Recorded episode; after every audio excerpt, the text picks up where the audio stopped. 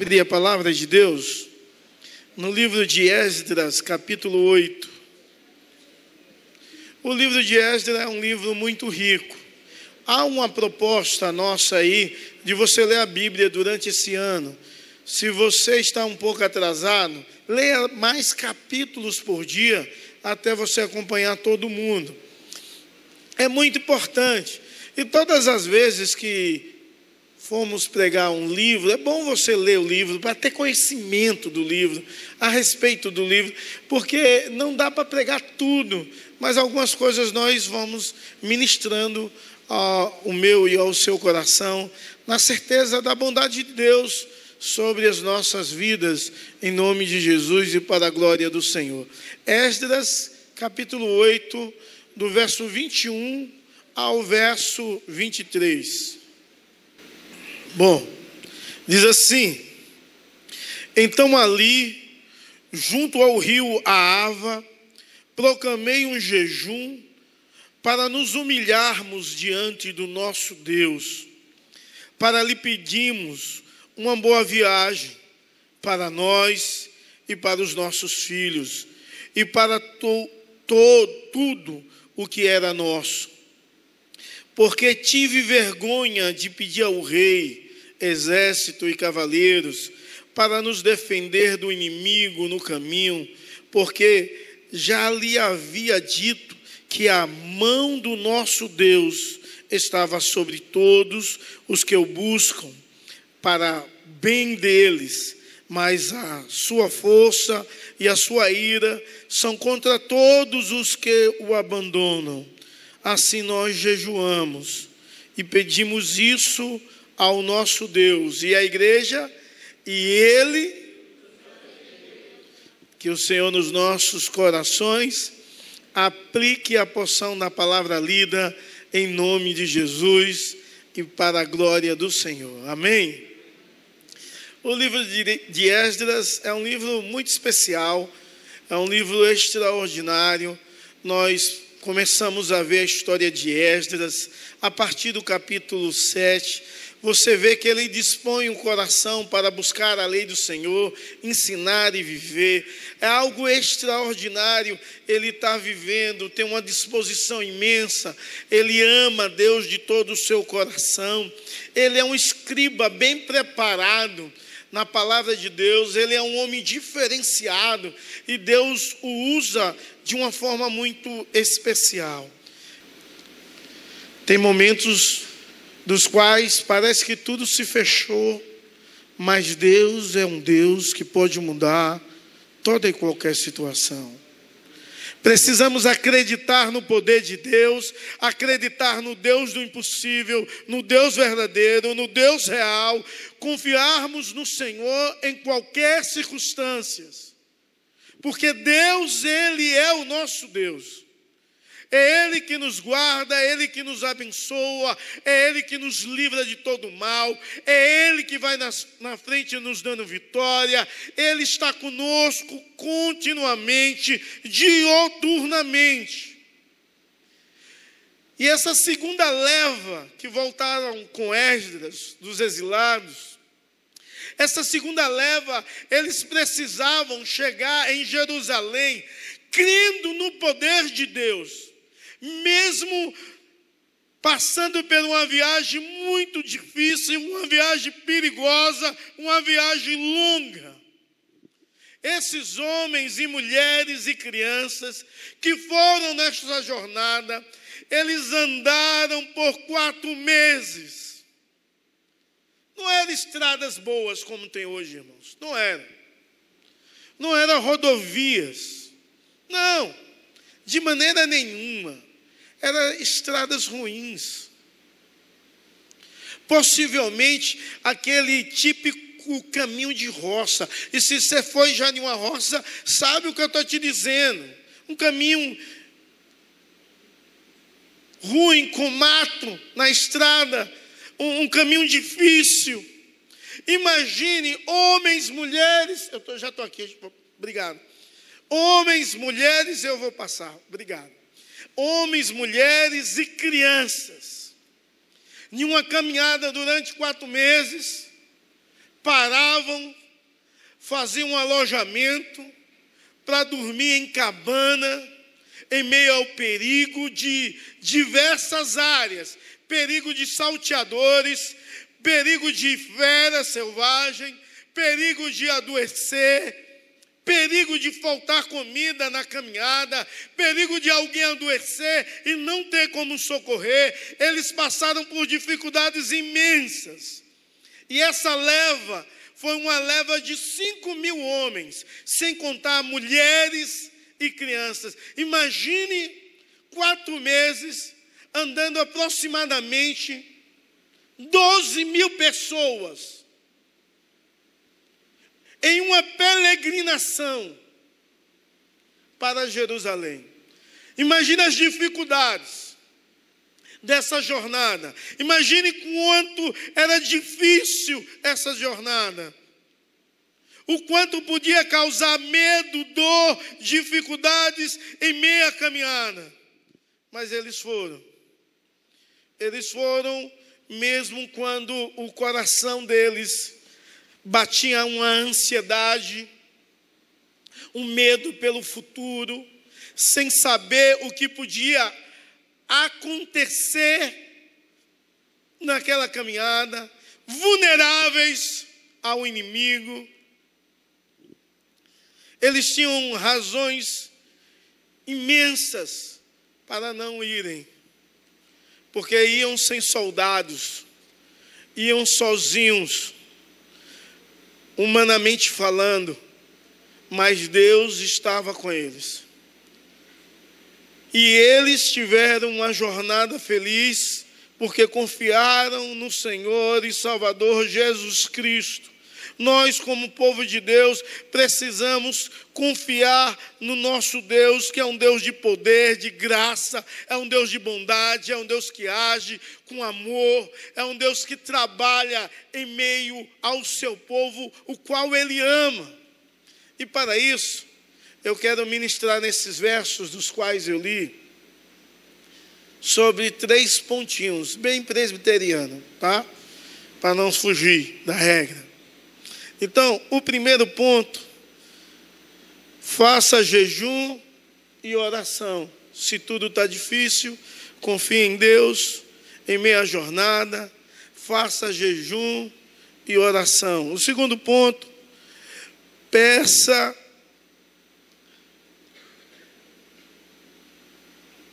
O segundo ponto, pedir ajuda ao rei, era inconsistente com o testemunho de Esdras. Algumas vezes nós passamos por dificuldade e queremos pedir ajuda ao outro, mas é inconsistente com aquilo que nós acreditamos. Se Deus está conosco, Deus pode nos ajudar. Amém?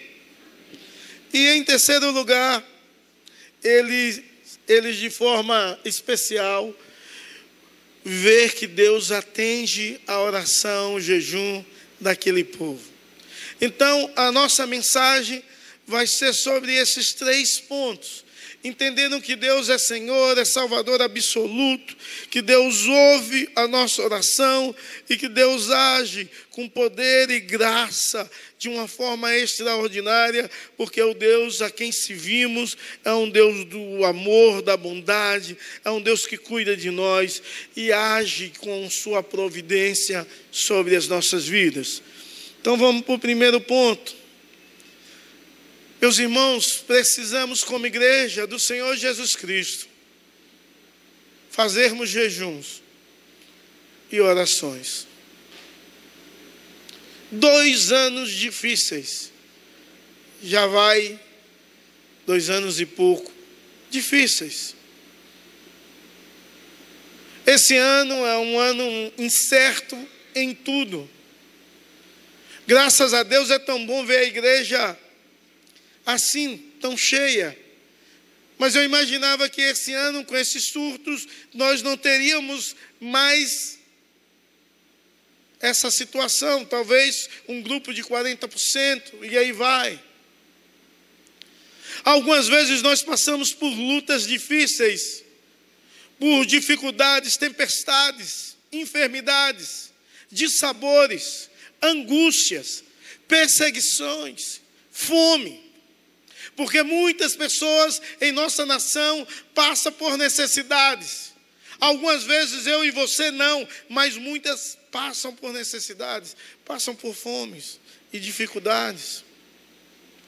Mas o povo do Senhor e Salvador Jesus Cristo não tem o hábito de jejuar. Nós temos um hábito até de orar e pedir ação de Deus, mas perdemos a prática do jejum. O verso 21 diz: Então ali junto ao rio Aava, proclamei um jejum para nos humilharmos diante do nosso Deus, para lhe pedirmos uma boa viagem para nós, para os nossos filhos e para tudo o que era nosso. É necessário você lembrar que eles levaram uma riqueza imensa, porque eles levaram tudo o que eles tinham nessa viagem, eles levaram tesouros do templo, e lembra que o templo de Salomão era tudo de ouro. Então, fazia com que essa viagem fosse mais perigosa ainda. Mas eles confiam em Deus e Esdras chama todo mundo a fazer um jejum e orar. Qual foi a última vez que você jejuou? O Senhor Jesus, ele diz assim: quando jejuardes, não seja como os escribas, que jejuam e fica com a cara ruim de fome. Não seja assim. Eu estou contextualizando, viu? Não seja desse jeito. Entenda de fato o que é jejum. E jejum é o entendimento que o nosso Deus pode, em meio a uma situação difícil, Deus pode mudar toda, toda a situação, Deus pode transformar todo o coração que está me perseguindo, te perseguindo. Deus pode. Precisamos então aprendermos a jejuar. E o jejum bíblico, ele pode ser parcial ou total. O que seria o jejum parcial? Jejum a pão e água. Esse é o jejum parcial, pão e água. Ora, mas não é só comer pão e água três dias, por exemplo, sem orar. Não. É comer o pão e água e orar. E não é comer o pão e água toda hora também. Não. É comer pão e água nos momentos que você come normalmente. E também não é comer dez média, né, irmãos? Pelo amor de Deus. Né?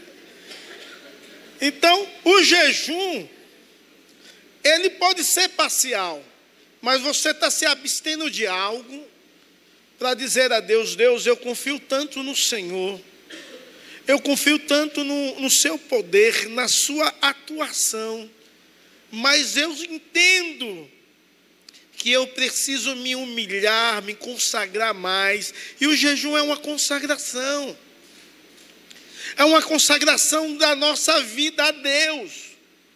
E parece que as pessoas nos nossos dias perderam essa prática. Imagine, irmãos, a igreja no mundo em meio à pandemia, primeiro ano de pandemia, jejuasse. Quando eu digo a igreja, eu estou dizendo a igreja toda, no mundo. Que coisa magnífica seria se você, em meio às lutas e às dificuldades, começar a jejuar, se consagrar mais a Deus. Porque as dificuldades surgem para que você busque mais ao Senhor, para que você deixe, deixe de confiar na sua própria força e depender mais de Deus. E existe o jejum total, né? que é não beber água e, nem, e não comer. E historicamente, esses homens e mulheres e crianças ficaram três dias em jejum. A Bíblia não narra mas todos os comentaristas acreditam que foram três dias em jejum.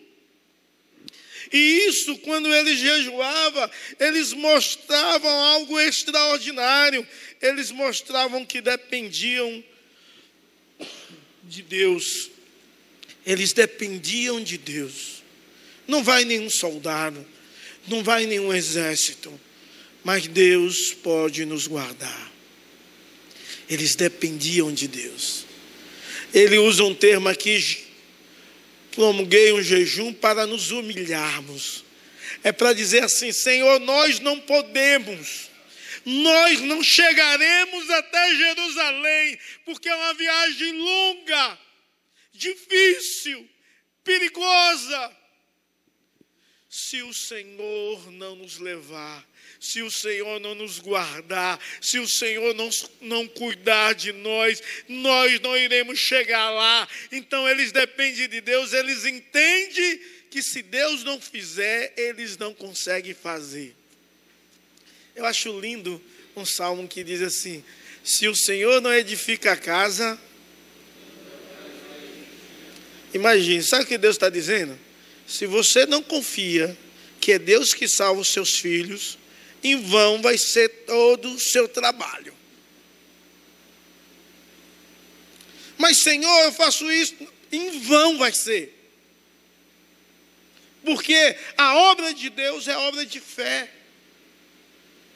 Então, a ideia desse povo é depender de Deus. E na oração, eles pedem jornada feliz não só para eles, mas para todos os seus filhos. E esse era um ato extraordinário, irmãos, de consagração familiar e de oração pela família. Senhor, jornada para mim, feliz, para mim, para os meus e por tudo que eu tenho. Que coisa extraordinária. Esses homens oravam, sabe para quê? Para não perder também o que tinha. É claro que a família é muito mais preciosa do que temos. Então, sobre os nossos filhos, eles oravam assim. Há quem quer espiritualizar o negócio, e no capítulo 8 você vê que se reuniram o povo, todo o povo, verso 1. E eles saíram de Babilônia, que há, há uma ideia de dizer assim: saímos desse lugar profano idólatra e vamos cultuar, adorar, engrandecer e servir ao Deus do impossível. E, as, e aquelas famílias tinham esse propósito de adorar a Deus com tudo que tinha, com tudo que era e com todos os seus. Então eles pedem jornada feliz para todos os nossos. Meus irmãos, precisamos orar pelos, pela nossa família. Você precisa jejuar pela sua família. Você precisa se prostrar pela sua família. Você precisa entender que é Deus que guarda, que cuida, que, que transforma, que muda a sua família. Você precisa acreditar. E por isso nós precisamos, como eles, olhar para Deus o Diva falou aqui que Josafá, e a frase que Josafá diz é: os nossos olhos estão fitos em Deus. Não sabia o que fazer, mas os olhos estão fitos em Deus. O salmista o salmista, no Salmo 121, e nós lemos aqui nessa noite, ele diz assim: Eleva os meus olhos para os montes, de onde me virá o socorro? O meu socorro vem do Senhor, que fez os céus e a terra. Precisamos acreditar nesse Deus e olharmos para Deus, não para as circunstâncias adversas, não pensarmos naquilo que causa medo em relação ao nosso futuro, não ficarmos ansiosos pelo dia de amanhã, mas entender que o nosso Deus é aquele que cuida de nós precisamos depender dEle, precisamos orar, colocando a nossa família diante dEle, mas os nossos olhos na direção dEle. porque é Deus que dirige a nossa vida, é Deus que dirige a nossa história, é Deus que nos ajuda com poder e graça.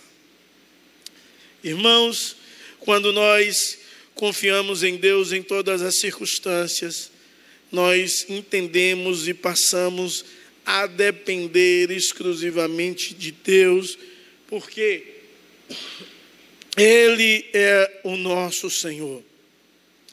E em segundo lugar, ele não pede ajuda ao rei, porque seria inconsistente com o seu testemunho. Possivelmente não está registrado, mas possivelmente, como um bom judeu, um bom escriba, conhecedor das verdades de Deus, que Esdras era, possivelmente quando ele foi conversar com o rei, ele falou ao rei o que Deus tinha feito. Possivelmente ele falou como Deus libertou o povo dele da mão dos egípcios. Possivelmente ele falou assim: Olha, Deus abriu o mar e nós passamos a pé enxuto. E Deus fechou o mar quando veio o povo do Egito e matou todos eles. Possivelmente, ele falou que Deus se revelou a Moisés no Monte Sinai, e Deus deu direção, estatutos, leis, que o povo pudesse seguir e viver de forma boa e tranquila no meio do deserto. Mas possivelmente ele falou, Deus estava presente na nossa jornada no deserto. Olha, os nossos pais andaram no deserto 40 anos e Deus estava presente, Deus estava agindo, Deus estava preservando a vida. Quando nós tínhamos sede, Deus enviava água. Quando murmurávamos porque somos ruins e já estávamos cansados de comer maná, Deus enviava cordonizes. Quando adoecemos, Deus mandou fazer uma serpente e colocar na na haste de Moisés, e todos que foram feridos olharam e foram curados. Quando, quando tínhamos frio todas as noites, todas as noites, o Senhor nos aquecia com uma chama de fogo. Ele cuida tanto de nós que no dia havia uma nuvem que impedia que os raios solares queimassem a pele do povo. Deus foi tão bom, tão fiel, que durante 40 anos crianças se tornaram homens. E a roupa e a sandália do pé nunca acabou, crescia junto com o corpo. Deus é um Deus sobrenatural e extraordinário um Deus que guarda, é o fiel guarda de Israel. E depois de dar um testemunho como esse, impactar a vida daquele rei idólatra, eles não poderiam pedir soldados. Sabe por quê, irmãos? Porque se o meu Deus me guarda, se o meu Deus está comigo, se o meu Deus cuida assim, Ele é o mesmo ontem e hoje e será para sempre. Por que pedir? E no verso 22 diz assim: Porque tive vergonha de pedir ao rei, exército e cavaleiro, para nos defender do inimigo no caminho, porque já havíamos dito, a mão do nosso Deus está sobre todos os que o buscam. E aquele povo estava com a disposição de buscar a Deus. Então, se a mão de Deus está conosco, o que iremos temer?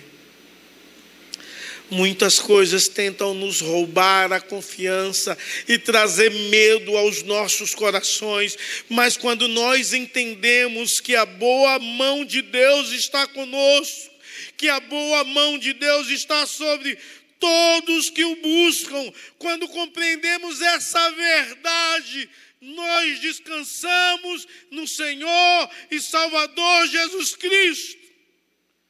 porque confiamos o quanto Ele tem sido fiel. Quando uma porta se, se fecha, o nosso Senhor abre outra. O nosso Senhor disse: Estarei convosco todos os dias, até a consumação do século, e Ele está conosco, Ele anda conosco. O nosso Deus nos guarda, nos abençoa, supre as nossas necessidades. O Deus é fiel. E quando éramos perdidos e doentes espiritualmente, olhamos para o sacrifício de Cristo na cruz e fomos sarados, libertos, santificados, purificados, justificados pelo Senhor e Salvador Jesus Cristo. Não há como pedir ajuda ao Rei, se o nosso Deus pode abrir todas as portas. Se o nosso Deus pode fazer todos os milagres, se o nosso Deus é um Deus do impossível, se o nosso Deus está conosco todos os dias, não há por que pedir ajuda a rei nenhum. Não há por que pedir ajuda a qualquer pessoa, já que a boa mão do Senhor está sobre as nossas vidas. Mas é interessante que nessa oração e citação da vergonha que ele tem, essa essa ele continua dizendo que Deus abençoa aqueles que o buscam. Mas ele vai dizer: Deus vai amaldiçoar, porque a ira de Deus vem sobre ou contra aqueles que o abandonam. A ira de Deus vem contra todos os que abandonam a esse Deus. E parece que ele já tinha um entendimento profético futuro, que de fato o Senhor Jesus Cristo pregou dizendo que existe céu e existe inferno.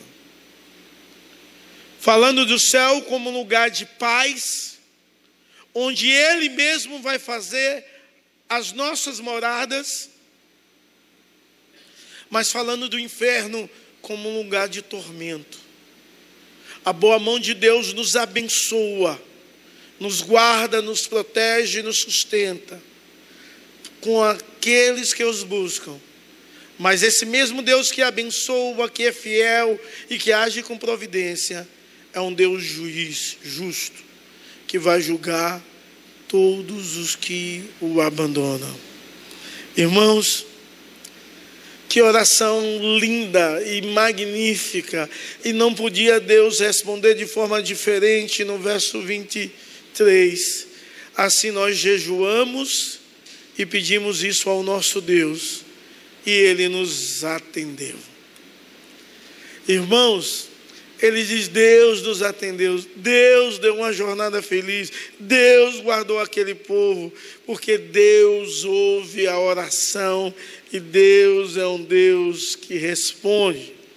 Então, aquele povo tinha de ter essa dupla compreensão. A resposta de Deus é certa, porque Deus ouve as orações. Você tem orado? Deus ouve as suas orações. Mas Ele não só ouve, porque se Deus só ouvisse e ficasse inerte a sua situação, nada iria mudar. Mas o nosso Deus é um Deus presente, real, é um Deus que age, é um Deus que trabalha e se manifesta de forma especial, e Ele não só ouve, mas Ele é um Deus que responde. Ele atendeu o pedido daquele povo que se quebrantou, se humilhou, entenderam que dependiam só de Deus não se renderam à ansiedade, não se renderam ao medo, mas confiaram no Deus Todo-Poderoso. Confiaram no Deus do impossível.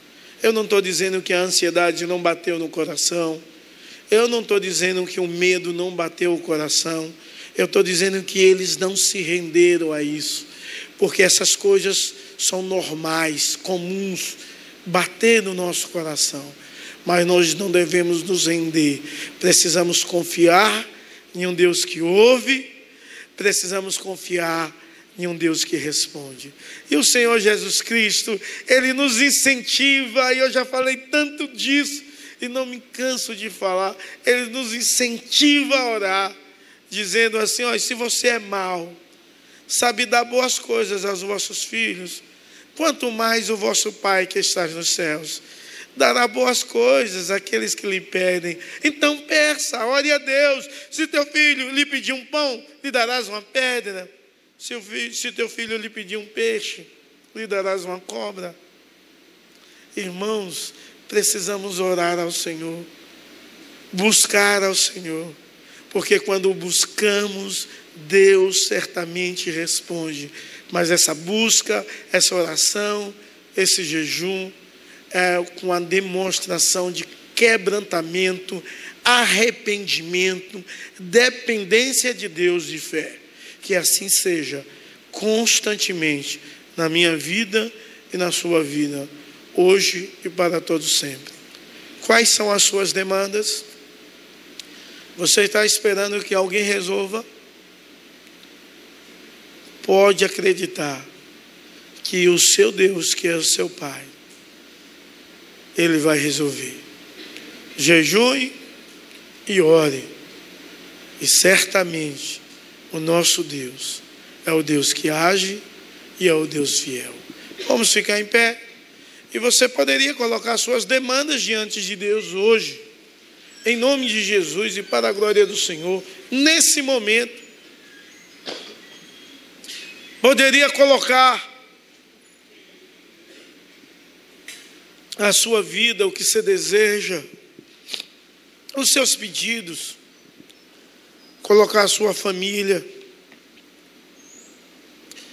Talvez seu filho já está na adolescência e aí começa a questionar algumas coisas, e isso é normal. E começa a ouvir outras coisas e outras pessoas além de você. Outras vozes estão falando ao seu coração. E você fica perguntando: como vai ser? Eu quero te dizer que você precisa orar e jejuar, porque é Deus que guarda os seus. Deus, estamos aqui diante do Senhor, Pai, entendendo a tua verdade, entendendo o teu poder, a tua graça. Todos reunidos, ó oh Deus, buscando e louvando o teu santo nome. Oh Deus, porque somente o Senhor pode mudar toda e qualquer situação. Ali em Esdra 8, verso 28, diz que todos os líderes e o povo se uniram, oh Deus. Nós estamos unidos agora, Deus, como um corpo onde tu és o cabeça e queremos pedir do Senhor, ó oh Deus, o auxílio, o socorro, bem presente em minhas tribulações. Ó oh Deus, o inimigo tem tentado abater, o inimigo tem tentado, ó oh Deus, roubar a nossa fé, causar medo, causar ansiedade, tristeza, mas nós confiamos no Senhor, porque Tu és o Deus do impossível, Tu és o Deus fiel. E é diante da tua augusta presença que nós entendemos e nos rasgamos, nos quebrantamos diante do Senhor, reconhecemos que se o Senhor não fizer, nós não podemos fazer nada, porque nós confiamos na tua boa mão na tua condução, na tua direção, no Senhor guardando, cuidando, amparando, sustentando, agindo com poder e graça sobre nós e sobre os nossos, em nome de Jesus e para a glória do Senhor. Amém e amém. Que Deus te abençoe. Pode sentar.